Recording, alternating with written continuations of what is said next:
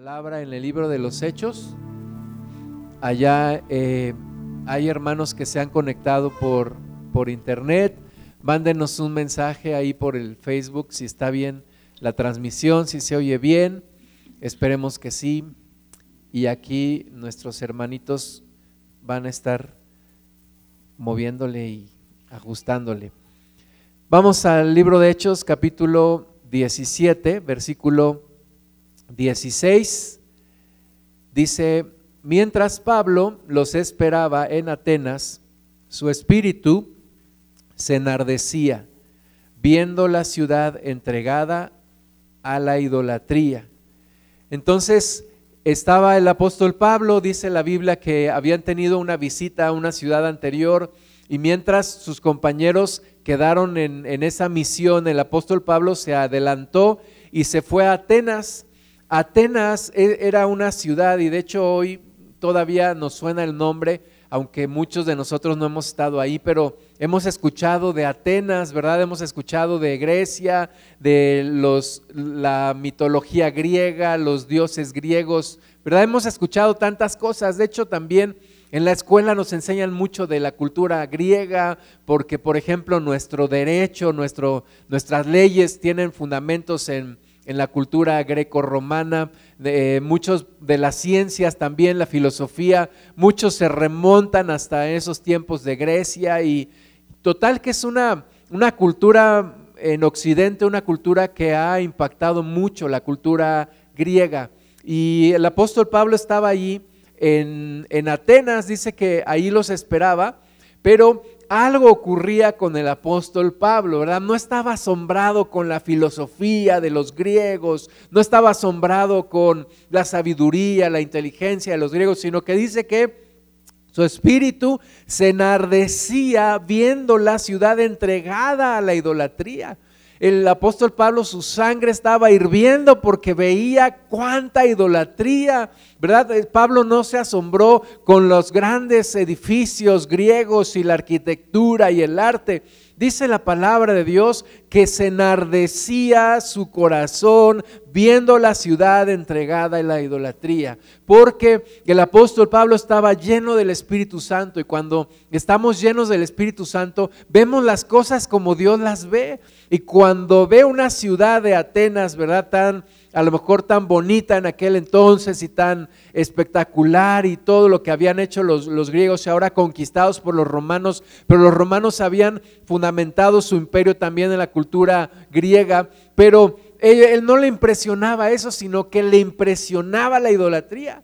¿Cuánta idolatría había en la ciudad de Atenas? Bueno, es famosa y todavía hay películas de la mitología griega y, y no sabemos algunos nombres de algunos dioses. Y aquí en, en, México, por ejemplo, en Paseo de la Reforma hay un monumento a la Diana Cazadora, no sé si tenga algo que ver con la diosa Diana. Diana era la diosa del amor y, por ejemplo, en el templo de Diana la, forma de adorarla era teniendo relaciones sexuales con prostitutas. Entonces, ese era su rito, esa era su forma, su culto de adoración a la diosa Diana y así un montón de idolatría que se realizaba en la ciudad de Atenas. Entonces, Pablo mientras esperaba, estaba observando la ciudad y estaba observando cuánta idolatría. Y no era indiferente a esto, su corazón se enardecía, estaba, estaba sufriendo, estaba angustiado, estaba eh, a lo mejor enojado, a lo mejor entristecido, pero él, él no era indiferente a lo que estaba pasando en Atenas. Y nosotros muchas veces nos acostumbramos a ver cómo está nuestra ciudad, cómo está nuestro país y no nos, no nos mueve a veces ya porque nos hemos endurecido en nuestro corazón, ¿verdad? Y sabemos que, por ejemplo, en, estos, en estas fechas, las peregrinaciones. Ayer eh, fuimos a la Ciudad de México al médico, mi esposa y yo, y fuimos, regresamos y de regreso pues las peregrinaciones. Y, y, me decía mi esposa, ¿cómo se les ve la emoción de los que van corriendo, llevan una antorcha y van emocionados? Yo tenía una compañera de trabajo en mi trabajo anterior que su esposo se preparaba todo el año para la peregrinación, se iban en bicicleta, se preparan, hacen ejercicio, ahorran dinero están entregados a lo que ellos creen que es un Dios, que es la guadalupana. Y muchas veces nosotros decimos, ah, sí, pues eso es normal, eso tiene muchos años en nuestro país y desde antes de los españoles, aquí ya se adoraba a la diosa Coatlicue y se le llevaban ofrendas y se le danzaba y sacrificios y todo. Pero nuestro corazón tiene que ser tocado por Dios para que como el apóstol Pablo nos enardezca nuestro corazón. No podemos estar quietos ante todo lo que vemos. Por un lado vemos personas entregadas a la idolatría. Por otro lado vemos una gran cantidad de gente que dice, Dios no existe. Mucha gente que confía en su intelecto, mucha gente que confía en, sus talentos, en su inteligencia. Muchos dicen, las religiones del pasado, las religiones para los ignorantes, las religiones para la gente que no se prepara. Y mucha gente está yendo ese camino. Hay otros que van por el materialismo, hay otros que van por el por libertinaje. Hay una gran cantidad de personas alejadas de Dios. Y de vez en cuando es bueno pasear por esta ciudad y por donde andamos con esa sensibilidad de ver a la gente en qué están metidos y cómo Dios puede hacer una obra en sus vidas. Una esposa de un expresidente de Estados Unidos, cuando su esposa se iba de gira, le decía, vas a caminar entre la gente, pero no camines rápido, vas a caminar despacio y vas a escuchar lo que dicen y vas a escuchar lo que hablan y vas a sentir lo que sienten y vas a estar atento a lo que, a lo que ellos son. Y los cristianos tenemos que ser así, tenemos que escuchar a las personas, tenemos que ver las necesidades de los lugares en donde estamos para entonces poder orar por ellos y para entonces poder hablarles de la palabra de Dios. Pero bueno, el primer paso era que el apóstol Pablo estaba ahí en Atenas y estaba enardecido porque veía la ciudad entregada a la idolatría. Entonces algo tiene que moverse en nuestro corazón, algo tiene que pasar en nuestro corazón. El viernes en la noche estuvimos en una, en una cena con los pastores de aquí del municipio y una hermanita, esposa de un pastor, nos estaba platicando su testimonio y entonces nosotros también le platicamos el nuestro y yo le platiqué de mi profesor de inglés que me compartía la palabra de Dios en plena aula de la UNAM en la Ciudad de México, en donde mucha gente dice es que la educación tiene que ser laica y gratuita. Y entonces, pero él nos hablaba de Cristo y nos predicaba la palabra, incluso a veces no veíamos nada de la clase y nos decía muchachos, hoy no vimos nada de la clase, pero créanme, esto es más importante. Y efectivamente lo que él nos hablaba era más importante. Y ahí Dios me tocó mi corazón. Pero personas así como, como mi profesor de inglés que escuchan, que sienten, que ven lo que pasa entre, entre nosotros y que entonces oran a Dios y en su corazón pasa algo y nos hablan de la palabra, nos predican la palabra. Entonces ahí estaba Pablo viendo la ciudad entregada a la idolatría. Versículo 17. Así que discutía en la sinagoga con los judíos y piadosos y en la plaza cada día con los que concurrían. Entonces, primero vio, primero observó, dejó que su corazón se, se inquietara, se encendiera el fuego de Dios allí y poderles hablar. Yo no sé si te ha pasado, a mí me ha pasado que de repente estoy en una conversación con gente y empiezan a hablar que no sé qué, que las culturas hindús, que el karma, que no sé qué, que los mantras y yo no encuentro la forma de empezar a hablar y yo ya quiero hablar, yo ya quiero decirles que todo eso es mentira, que Dios es el bueno, que no tenemos por qué andar buscando doctrinas orientales, que tenemos la palabra de Dios, que hay que buscar al Señor, que Dios se manifiesta. Porque muchas veces el Espíritu Santo se mueve en nuestros corazones para poder hablar. Yo no sé si te ha pasado alguna vez que sientes que el Espíritu Santo está, te está, te está diciendo, casi te está obligando, habla, di la palabra, predica, di algo, ponte a orar. Dios quiere que nosotros nos movamos. Entonces, Pablo vio la ciudad entregada a la idolatría y entonces se movió a la acción. Dice que discutía en la sinagoga con los, con los judíos y piadosos. Y no discutía ahí a, a golpes y insultos, y no, hablaba con argumentos la palabra de Dios y les predicaba la palabra y los otros le cuestionaban y él les decía y con la palabra en la mano y él como habiendo recibido toda la instrucción de religioso judío sabía hablar con los judíos y demostrarles que Jesús es el Cristo y hablarles de la gracia y hablarles de la fe. Ahí estaba el apóstol Pablo entregado a eso en en la sinagoga con los judíos y también dice en la plaza cada día con los que concurrían. O sea, les hablaba a los judíos, les hablaba a los griegos, les hablaba siendo esa cultura cosmopolita y habiendo gente de todas partes del mundo. Yo creo que hablaba con una gran cantidad de personas y le escuchaban. Y él era un hombre entregado a Dios y un hombre que pensaba en los negocios de Dios en todo momento, en todo tiempo. Yo tenía un compañero de trabajo cuando trabajé en el banco, era un director, un director ejecutivo, llevaba toda la zona del sureste, desde Puebla para todo el sureste. Y un día le pregunté, oye, ¿y tú tienes algún negocio propio? Y me dijo, no. Y dije, ¿por qué no tienes un negocio? Me dijo, porque si yo tuviera un negocio, todo el tiempo estaría pensando en mi negocio y no en el banco.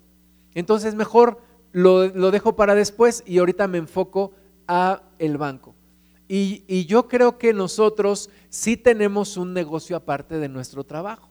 Y ese negocio se llama el negocio de Dios. Los negocios de Dios, no te estoy hablando de hacer dinero, pero sí dijo el Señor Jesús, en los negocios de mi Padre me es necesario estar. ¿Y cuáles son los negocios del Padre? No es ganar dinero, es ganar almas. Y nosotros tenemos siempre que estar pensando, ¿cómo gano almas para Cristo? ¿Cómo le hago para estar en los negocios del Señor? Entonces, en donde quiera que estemos, hay que estar pensando en los negocios de nuestro Padre. Eh, ¿Qué quiere, Señor? Pues quiero las almas, quiero que se arrepientan, quiero que vengan al conocimiento de mí. Hay una gran controversia en la iglesia, en la doctrina de la iglesia cristiana, porque hay una doctrina que se llama la doctrina de la predestinación. Y entonces hay quienes creen que haya personas predestinadas a la salvación y otras predestinadas a la perdición. Y en lo particular yo no creo eso. Porque entonces, ¿qué caso tendría que prediquemos la palabra de Dios? Si de todos modos los que se van a salvar, se van a salvar y los que se van a perder, se van a perder, pues no tiene caso. Lo que yo creo es que toda persona tiene el derecho de escuchar la palabra de Dios y de decidir qué va a hacer con ella. Entonces, ¿cuál es nuestra, nuestra parte en esto? Predicar la palabra, hablarles y que ellos tomen su decisión, pero también orar por ellos, también estar intercediendo para que vengan a la salvación. Entonces, el apóstol Pablo, donde quiera que iba, tenía ese, ese sentir, el Espíritu Santo en él, le hacía pensar en la salvación de las personas, en la salvación de la gente. Ayer vimos un hombre tirado ahí en la calle, en plena zona rosa de la, de la Ciudad de México, un hombre tirado en la calle, estaba pues yo creo que bien tomado. Y ese hombre también necesita salvación. Él también sufre, es un alma que necesita salvación. Entonces todas las personas son, son como tú y como yo, sienten y tienen un futuro y tienen una, un encuentro con Dios que los llevará o a la salvación o a la perdición eterna. Tenemos que traer los negocios de nuestro Padre en nuestro corazón siempre. Entonces, ahí estaba el apóstol Pablo y les hablaba a los judíos y les hablaba a los, a los que estaban en la plaza, versículo 18, y algunos filósofos de los epicúreos y de los estoicos disputaban con él y unos decían, ¿qué querrá decir este palabrero? Y otros, parece que es predicador de nuevos dioses, porque les predicaba el Evangelio de Jesús y de la resurrección. Y una cosa hay que hacer y es llamar la atención de la gente. Empiezas a hablarles y llamas la atención. Y entonces es la forma de empezarles a predicar el Evangelio, de una o de otra forma, empezarles a predicar el Evangelio. Estaba mi, esposa platicando con, esta eh, pastora también y Y le decía, ella, ella le decía, es que yo no, yo no creía en Cristo, pero yo me convertí a raíz de que uno de mis mejores amigos, decía ella, eh, falleció en un accidente automovilístico, ella dijo. Y dijo, y ese muchacho era cristiano. Y ese muchacho estaba entregado al Señor y estudiábamos, dice que estudiaban diseño, diseño gráfico y que este muchacho hacía unos, unos dibujos, decía, esta es mi interpretación del cielo y que hacía unas cosas maravillosas. Ella no creía, pero ese muchacho le sembró la semilla. Ese muchacho partió con el Señor a la edad de 21 años y después esta, esta hermana se convirtió al Señor. Le sembró la palabra en su corazón.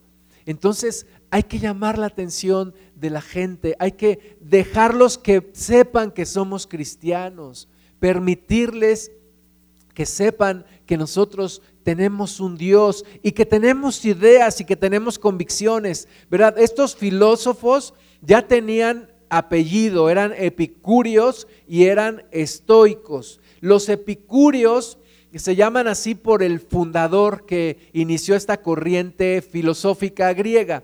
Y ellos pensaban en, el hedonismo. El hedonismo tiene que ver con la, entrega al placer. Los hedonistas piensan que la vida es para tener placer. Y ellos pensaban que en la medida que había placer en sus vidas, y ausencia de dolor y ausencia de miedo, pues eso era el propósito de la vida. Tener placer y dejar de tener dolor y dejar de tener miedo. Los, los epicúreos, esa era su filosofía. Y ellos estaban ahí discutiendo con el apóstol Pablo. No, es que tú crees que nosotros pensamos que lo más importante es el placer. Lo más importante en la vida es el placer y es quitar el dolor y es quitar el miedo. Pero también estaban los estoicos. Los estoicos, ellos eran un poco contrarios a los epicúreos, porque ellos decían, no, el razonamiento, el dominio propio, el control del carácter, todo tiene que tener una lógica la felicidad o la, bienaventuranza es por la sabiduría, ¿verdad? Y entonces ahí estaban ellos discutiendo con el apóstol Pablo. Y ellos decían, pues es un palabrero más y habla de nuevos dioses, pero entonces allí estaba el apóstol Pablo y muchas veces mientras compartimos la palabra de Dios o mientras escuchamos que alguien comparte la palabra de Dios, ¿qué, qué es lo que tienes que hacer? Orar. Orar para que Dios se manifieste en una sabiduría y orar para que esos argumentos bajen y Dios entre, como dice la palabra, quitando todo argumento que se levanta en contra del conocimiento de Dios y llevando todo pensamiento cautivo a la obediencia a Cristo. Hay que quitar esos argumentos que se convierten en fortalezas. ¿verdad? Porque estos filósofos tenían una corriente que llamaba la atención, pues a quién no le va a gustar el placer, a quién no le va a gustar las cosas buenas, la felicidad, la alegría. O estos otros que decían, no, lo más importante es la inteligencia, el razonamiento. Pero en Cristo las cosas son diferentes. Dios creó todo esto y allí estaba el apóstol Pablo dándoles argumentos. ¿Sabes qué? las iglesias del Apocalipsis, las iglesias a donde el Señor manda el mensaje, todas eran iglesias en Asia, en esa región. Y sabes que hoy en día ahí ya no hay, prácticamente ya no hay cristianos, se han alejado. Pero en toda esa región hubo un avivamiento, hubo iglesia, hubo personas que se levantaron, personas que fueron tocadas, ¿verdad? Dios pensaban que la filosofía griega era lo más importante, era lo mejor, era su, su forma de vivir, a lo mejor daban su vida por eso, pero encontraron a Cristo gracias a que alguien les predicó. Y entonces ahí los enganchó y entonces dice versículo 19, tomándole al apóstol Pablo, le trajeron al areópago. ¿Qué es el areópago? Pues el areópago era o es todavía una colina, es un monte allá en Atenas. Y en ese monte se reunía el consejo, se reunían los jueces para juzgar allá en Atenas. Pues era un lugar especial para eso. Y entonces al apóstol Pablo lo llevan al Areópago y le dicen, ¿podremos saber qué es esta nueva enseñanza ¿de qué hablas? Pues traes a nuestros oídos cosas extrañas. Queremos pues saber qué quiere decir esto, porque todos los atenienses y los extranjeros residentes allí en ninguna otra cosa se interesaban, sino en decir o, en oír algo nuevo. Entonces captó la atención de ellos y lo llevaron al areópago y le pues órale, dinos, ¿qué es lo que tienes que decir? A ver, que, háblanos de esto que estás diciendo, que un Cristo, que un Salvador, que un Mesías, empieza a hablar. Y entonces Pablo dice, pues de aquí soy. Y esta es la oportunidad que yo necesitaba. Es como cuando te, te dicen, ah, pues tú, tú en qué crees y, y tú cómo celebras la Navidad y tú qué crees de Jesús. Y entonces dices, pues de aquí soy y empiezas a hablar la palabra. Hay que pedirle a Dios esas oportunidades y hay que aprovechar esas oportunidades para hablarle a las personas de Cristo. Y entonces allí el apóstol Pablo tomó su lugar y todos atentos a lo que él quería decirles. Y el versículo 22 de Hechos 17 dice, entonces Pablo, puesto en pie en medio del areópago, te imaginas este lugar lleno de personas ahí escuchando y Pablo ahí teniendo la palabra, y entonces dijo, varones atenienses, en todo observo que sois muy religiosos, porque pasando y mirando vuestros santuarios, hallé también un altar en el cual estaba esta inscripción al Dios no conocido. Al que vosotros adoráis, pues, sin conocerle, es a quien yo os anuncio. Qué sabiduría del Espíritu Santo en el apóstol Pablo. Aunque su corazón enardecía porque veía la ciudad entregada a la idolatría, no llegó a decirles, bola de idólatras se van a ir al infierno por todas estas idolatrías que están, ¿cómo es posible? No, el Espíritu Santo lo, lo, llena y le da sabiduría. Por eso Jesús dijo, cuando estén delante de reyes, no, no, no piensen lo que van a hablar, el Espíritu Santo les va a dar la palabra que van a hablar. Y ahí estaba el Espíritu Santo, varones atenienses, en todo observo que son ustedes muy religiosos. O sea, qué bien, qué virtud, buscan a Dios, pero también observé que tienen un altar y que dice al Dios no conocido, señoras y señores, este es el momento, este es el lugar donde ustedes van a conocer a ese Dios que tanto han esperado, porque es al Dios que yo les vengo a presentar y que yo les vengo a predicar. Y toma la oportunidad y ahí están todos escuchando y, y les sigue hablando versículo 24, el Dios que hizo el mundo y todas las cosas que en él hay. Primera cosa que choca en, el, en la mente de los griegos, dicen, ¿el Dios? Pues si hay un montón de dioses, ellos pensaban que había muchísimos dioses, pero Pablo dice, el Dios que hizo el mundo y todas las cosas que en él hay siendo Señor del cielo y de la tierra, no habita en templos hechos por manos humanas. Segunda cosa que les choca, ellos pensaban que Dios habitaba en esos templos, sus dioses moraban en esos templos que habían edificado. Pablo dice, no, no habita en templos hechos por manos humanas, ni es honrado por manos de hombres como si necesitase de algo, pues Él es quien da a todos vida y aliento y todas las cosas. ¿Verdad? No es un Dios que agarras de la mesa, lo llevas cargando, ahí lo llevas en la peregrinación. Dice, no, no es un Dios que necesite ser honrado por manos de hombres. Versículo 26, y de una sangre ha hecho todo el linaje de los hombres, para que habiten sobre toda la faz de la tierra y les ha prefijado el orden de los tiempos y los límites de su habitación. Está diciendo, miren, Dios de una sola sangre, venimos todos, no hay nada eso de que razas humanas, solamente hay una raza humana, de una sola sangre nos creó a todos, griegos, romanos, españoles, ingleses, mexicanos, aztecas, mexicas, de todo, de una sola sangre. Todos venimos de, Adán y de Eva. Y dice, y les puso un lugar físico y un espacio en el tiempo para que habiten allí.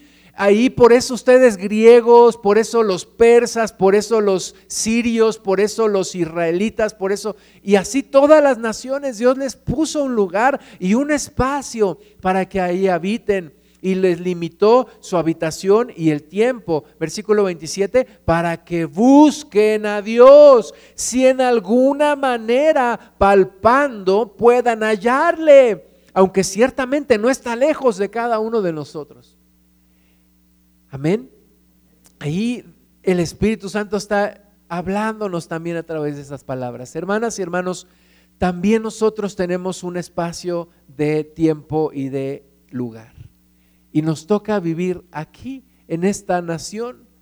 Y nos toca predicar la palabra en esta nación. Como dice aquí, para que si de alguna manera palpando puedan conocer a Dios. Puedan conocer de alguna manera. Llega la luz divina a sus mentes y a sus corazones y les ilumine y les alcance. Y esta, esta palabra es uno de los versículos preferidos. Es, para mí es un poema. Dice, porque en Él vivimos y nos movemos y somos. Como algunos de vuestros propios poetas también han dicho, porque linaje suyo somos. Qué palabra tan hermosa. Les está, les está dando una lección de, de sabiduría a los que se creen sabios, una lección de filosofía a los que se creen filósofos. Señoras y señores, Él es Dios él es el Señor, nos creó a todos, nos hizo de una misma sangre, nos puso en espacio de tiempo y de lugar y en Él vivimos y nos movemos y somos. O sea, sin Él no somos nada, porque linaje suyo somos. En eso tienen razón sus poetas, les dijo el apóstol Pablo. Y siendo pues, versículo 29, linaje de Dios, no debemos pensar que la divinidad sea semejante a oro o plata o piedra, escultura de arte y de imaginación de hombres. Yo también fui católico por 20 años y me acuerdo en enero mi abuelo cumplía, mi abuelo materno cumplía años en enero. Y y, normalmente iban a la, Basílica de Guadalupe. Me acuerdo que ellos vivían acá por cerca de Tulancingo, como a una hora de Tulancingo, 45 minutos de Tulancingo. Y entonces allá en Ciudad de México se reunían todos mis tíos, íbamos mis papás y, allá pues alcanzarlos en la basílica. Y me acuerdo, veía a la gente como estaban las, las imágenes y algunas de ellas tenían cubiertas como de, vidrio y cómo veía la gente con su mano ahí tocando el, vidrio y, luego se embarraban. Y yo veía nada más la grasa ahí de las manos ahí que se había que yo decía, guácala, ¿no? Pero, pero bueno, es la, la, la fe. Y yo también creía en eso. Y por varios años vi a mis padres orándole a dioses de, no eran de oro ni de plata, pero sí de piedra, de arte y de imaginación de hombres. Y por muchos años yo también lo hice. Y, y uno piensa, ¿dónde está el... ¿Por qué éramos tan ciegos? ¿Por qué buscábamos un Dios semejante a nosotros en una imagen de piedra, de escultura? ¿Por qué? Porque hay una ceguera espiritual, ¿verdad? Yo ya estaba en la universidad y yo seguía creyendo en estas imágenes por una ceguera espiritual. Porque hay un, hay un, demonio, una corriente de este mundo que, que nos arrastra y que nos, nos encasilla y que nos hace creer todo esto y, una, y un arraigo de años y años y años. Pero cuando empieza uno a cuestionarse, cuando empiezas a escuchar la palabra de Dios. Y la palabra de Dios entra en tu, en tu mente y pasa a tu corazón y empieza Dios a hacer una obra allí. Y entonces tienen sentido estas palabras que dice, no debemos pensar que la divinidad sea semejante a oro o plata o piedra, escultura de arte y de imaginación de hombres. Pero Dios, habiendo pasado por alto los tiempos de esta ignorancia, les está diciendo a los griegos ignorantes, no se están dando cuenta, pero, pero sí es una ignorancia. Antes de conocer al Señor estábamos en la ignorancia en la ignorancia de Dios. Desconocíamos a Dios.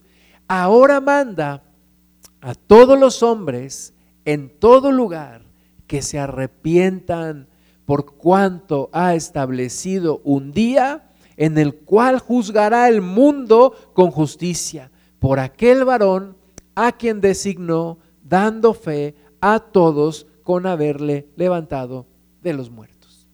Y ese es el mensaje del Evangelio. Y eso es lo que tenemos que predicar a veces. Bueno, pero es que, ¿qué le digo a la gente? Bueno, en tu mensaje asegúrate de tener algunas, algunas cosas. Por ejemplo, siempre habla de que hay pecado. Dice, no, pero es que ese mensaje no es popular y me va a cerrar puertas. Depende de cómo lo digas.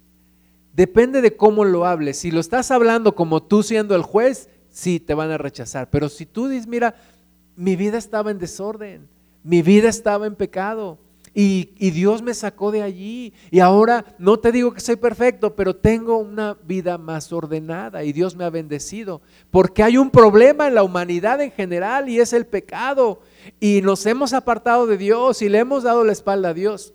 No estás juzgando a la persona, pero sí le estás hablando de que hay un problema, el pecado. Luego tienes que hablar de arrepentimiento es que, mira, Dios nos llama para arrepentirnos, Dios quiere ponernos a cuentas con Él, Dios quiere que vengamos delante de su presencia y nos pongamos a cuentas, nos quiere perdonar. ¿Por qué? Porque hay un sacrificio que ya se hizo, Jesús. Y Jesús hace posible que tu cuenta sea saldada y que puedas venir delante de Dios. Y ahí les hablas del sacrificio de Cristo, que tuvo que haber un inocente para que los culpables fuéramos perdonados, porque si no, Dios no sería juez justo. Si Dios simplemente se hiciera la vista gorda, entonces Dios no sería juez justo. Por eso tuvo que venir Jesús a pagar por nuestros pecados. Y entonces les hablas de la gracia. Mira, ahora la salvación es gratuita. Lo único que tienes que hacer es creer creer en Él, confesar con tu boca que Jesucristo es el Señor y creer en tu corazón que Dios le levantó de los muertos y serás salvo. Les hablas de la salvación. Mira, Dios tiene una, una vida por la eternidad, no solamente aquí en la tierra. Después de que mueres, no termina todo. Tu alma es eterna y Dios quiere que vivas con Él por la eternidad. Hablemosle así de sencillo a las personas. Prediquemos el Evangelio, aprovechemos oportunidades para predicarles el Evangelio. El Evangelio es sencillo, el Evangelio es entendible. Dijo un predicador, Dios puso las galletitas en el cajón más bajo de la alacena para que todos las alcancen. Todos podemos entender el mensaje del Evangelio. Es sencillo, es sencillo, podemos entenderlo. Y entonces versículo 32, pero cuando oyeron lo de la resurrección de los muertos, unos se burlaban y otros decían, ya te oiremos acerca de esto otra vez. Y así Pablo salió del medio de ellos.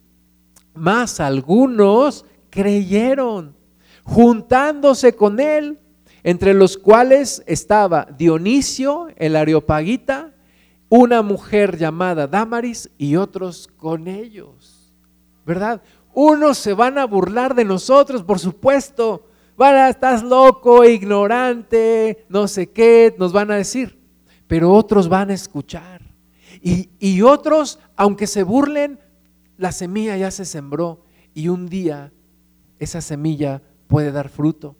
Entonces hay que predicar el Evangelio. Mira, Dionisio dice que era el areopagita y algunos dicen que era uno de los jueces que juzgaba ahí en el areópago y se convirtió. Y Damaris y otros con ellos. Y allí empezó a haber iglesia.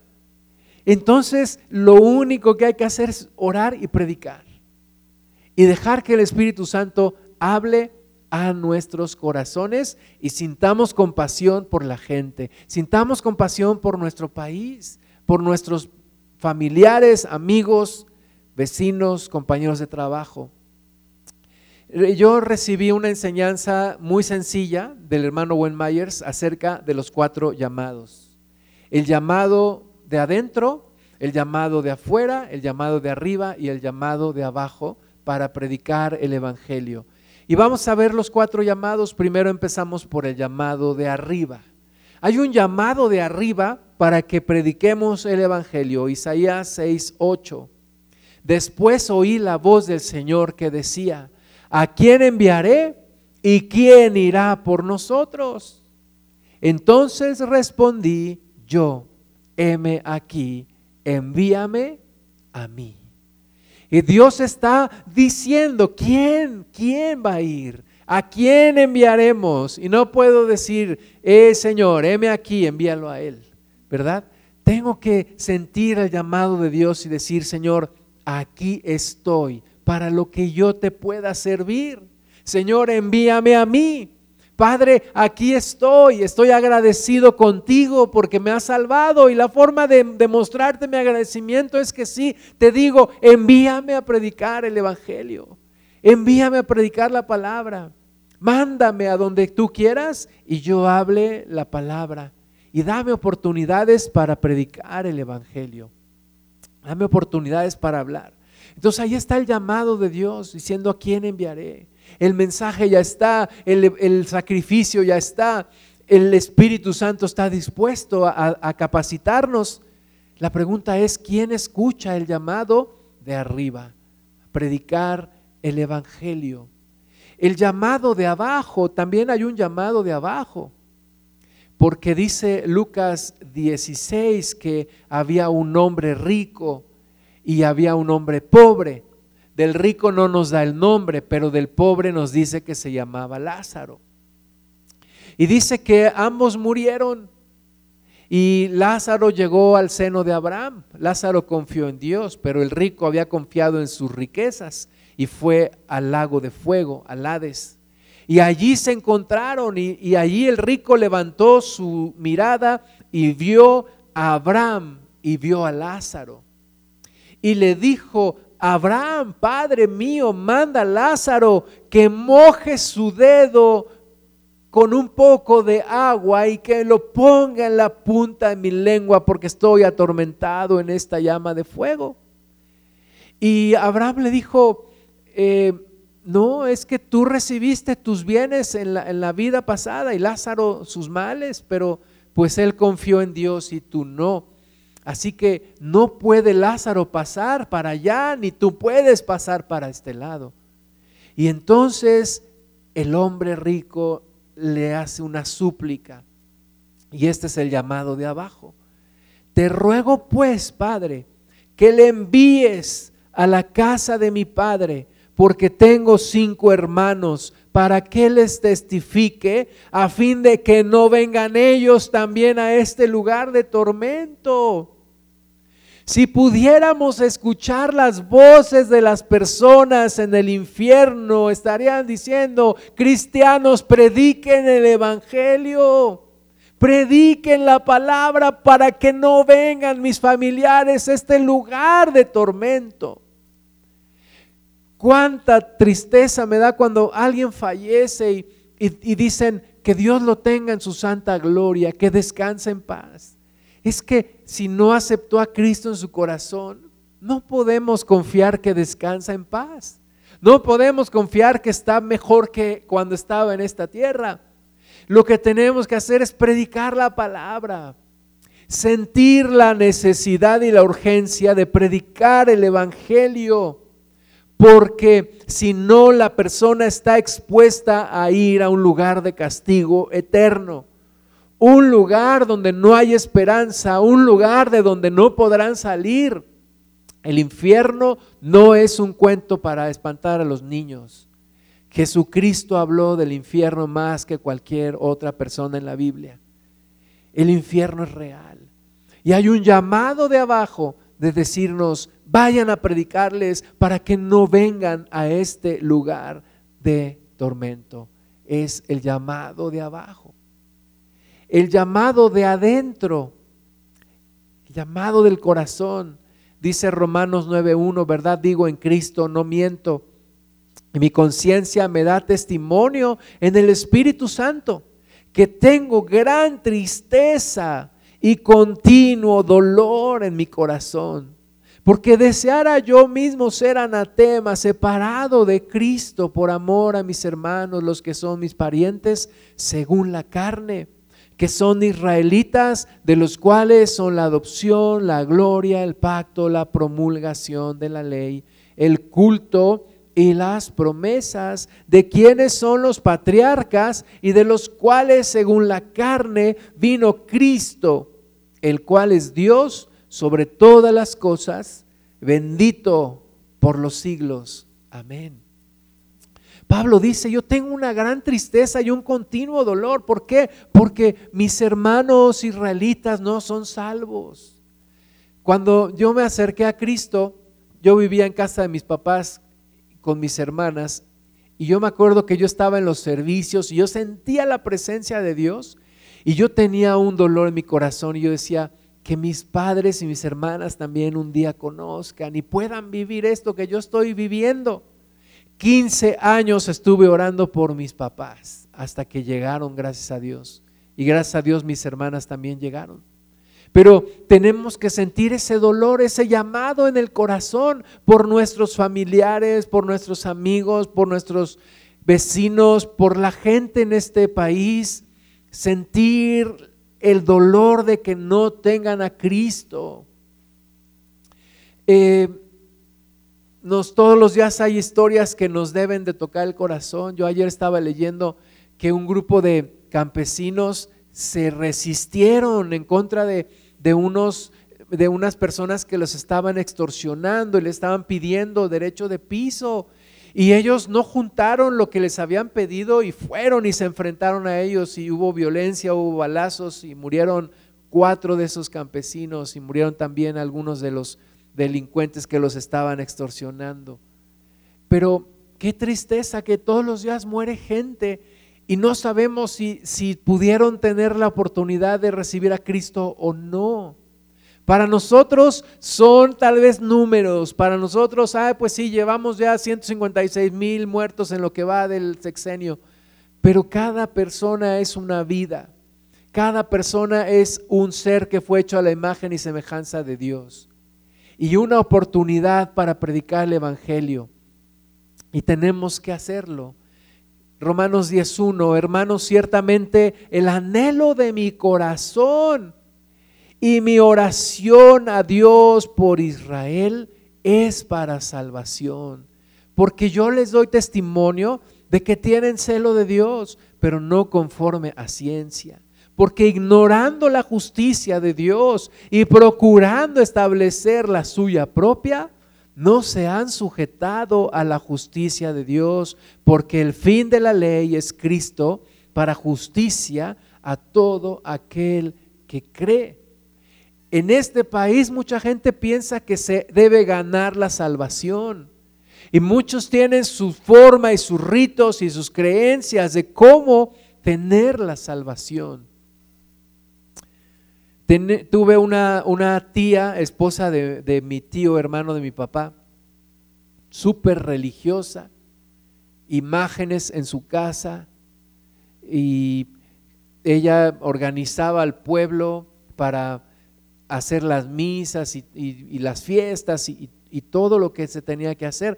Estuvimos predicándoles y predicándoles y hablándoles de Cristo. Desde que yo me convertí al Señor, no dejé de predicarles, de llevarles libros, Biblia, cassettes, mensajes. Y eh, mi tía se quejaba del estómago.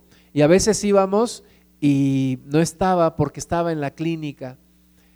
Y nunca supimos que el dolor que tenía era tan intenso, tan intenso, que un día pues se les hizo raro la clínica, investigaron más, la llevaron a una clínica, a un hospital regional y resultó que tenía cáncer de estómago.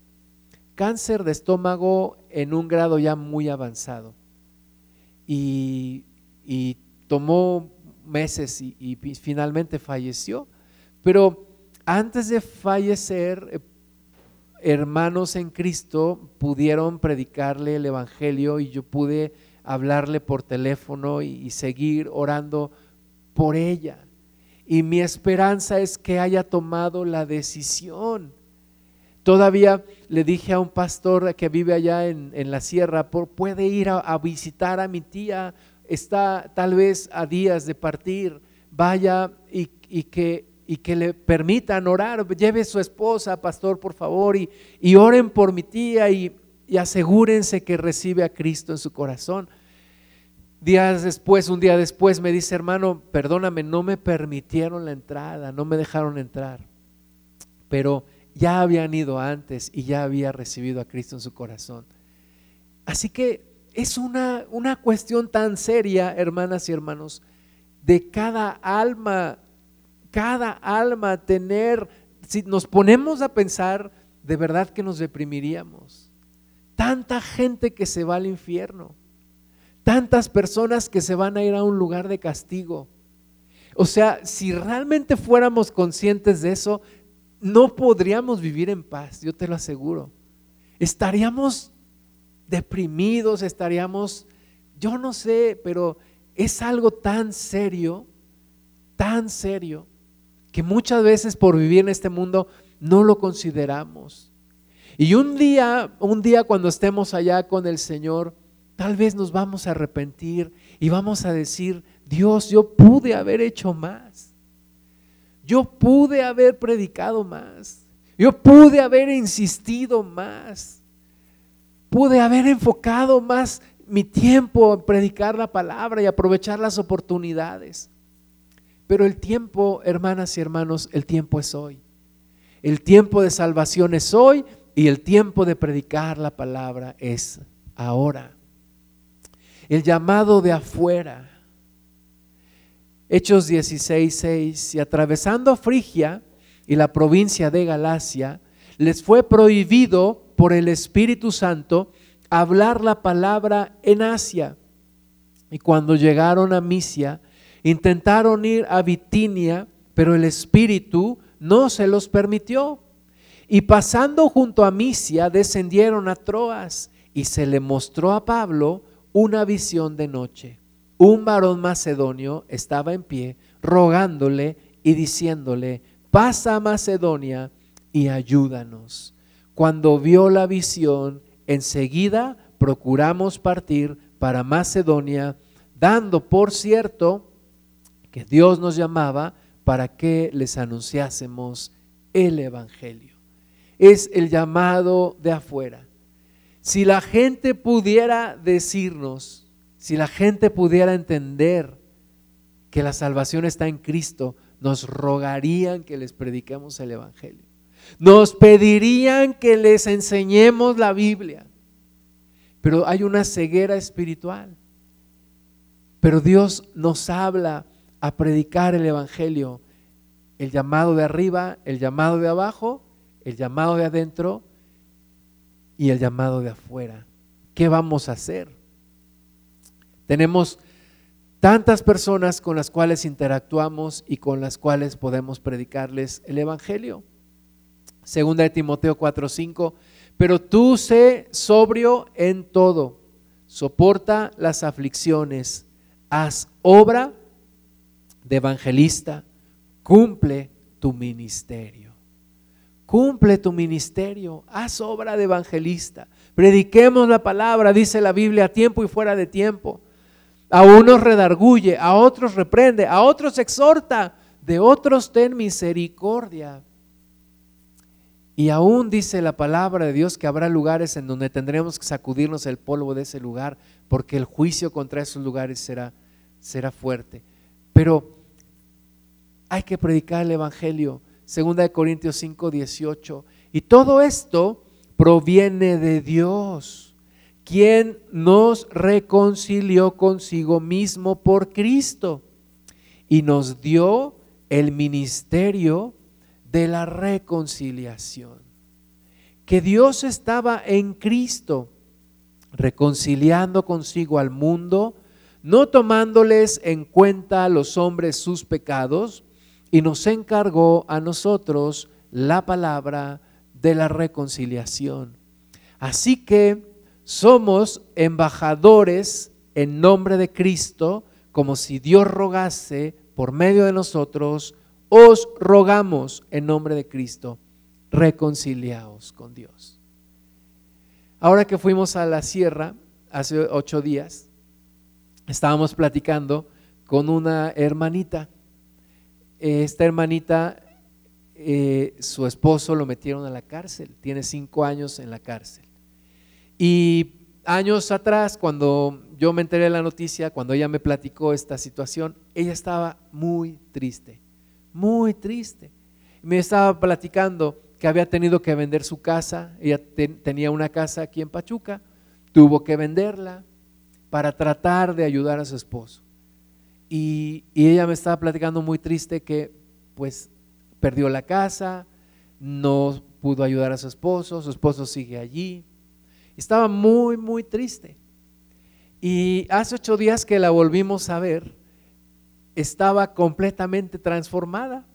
Le dije, hermana, ¿cómo está su esposo? ¿Sigue en la cárcel? dice, sí, lo, fui a ver y allí sigue y espero poderlo ir a ver pronto. Y, nos empezó a compartir y dice, estamos predicando el Evangelio allá en otro pueblito. Y estábamos visitando cada ocho días y ya son ocho familias que, se, que han creído. Y estaba súper emocionada la hermana. Y Dios nos da propósito, hermanos. Cuando predicamos el Evangelio, Dios nos da propósito y nos da vida y nos da una satisfacción tan grande como esta hermana que no cabía de felicidad, la sonrisa en su boca de decir, estoy, estoy siendo parte del equipo de hermanos que estamos predicando el Evangelio allá en este pueblito. Y, y nos habló de otro hermano.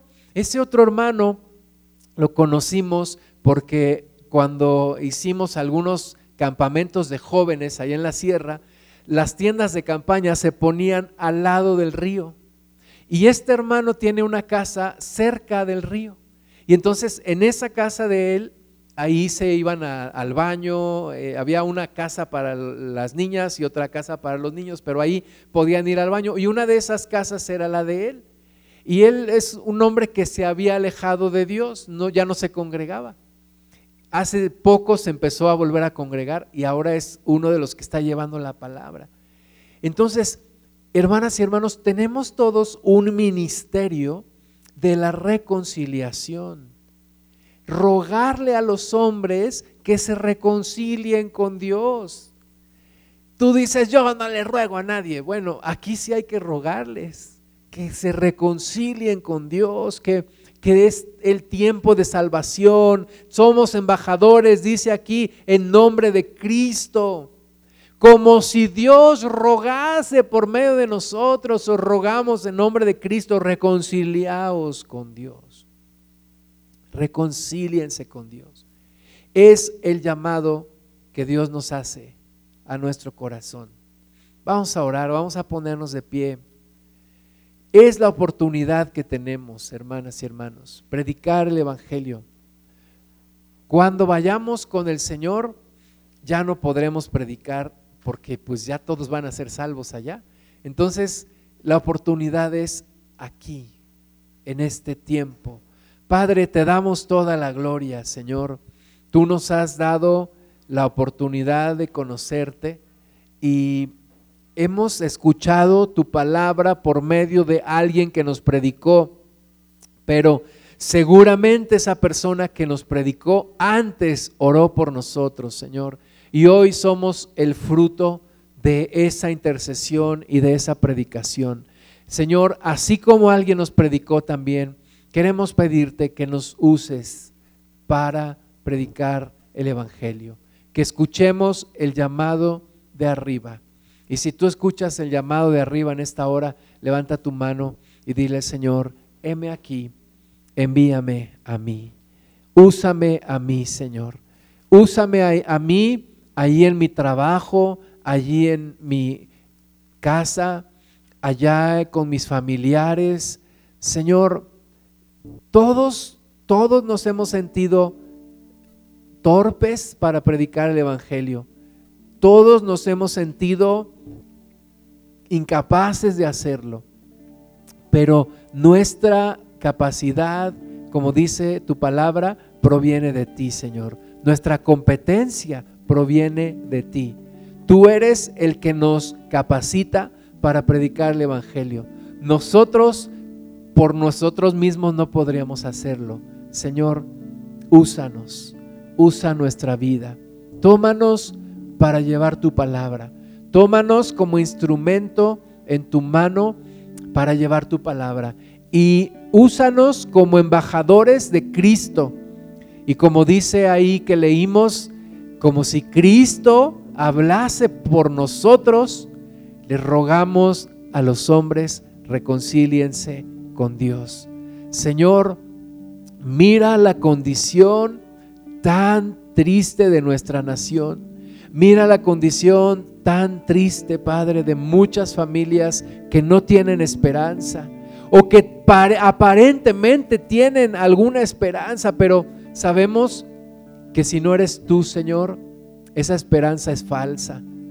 Algunos confían en su dinero, otros confían en su poder, otros confían en su sabiduría, otros confían en su religión, en sus ritos, en sus obras. Señor, pero sabemos que solo tú eres esperanza de vida. Y queremos, Padre, llevar esa esperanza a muchas personas.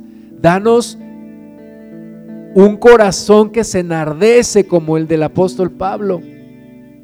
Muévenos con el llamado de abajo, Señor, de aquellos que, que dicen, predíquenles para que no vengan a este lugar de castigo.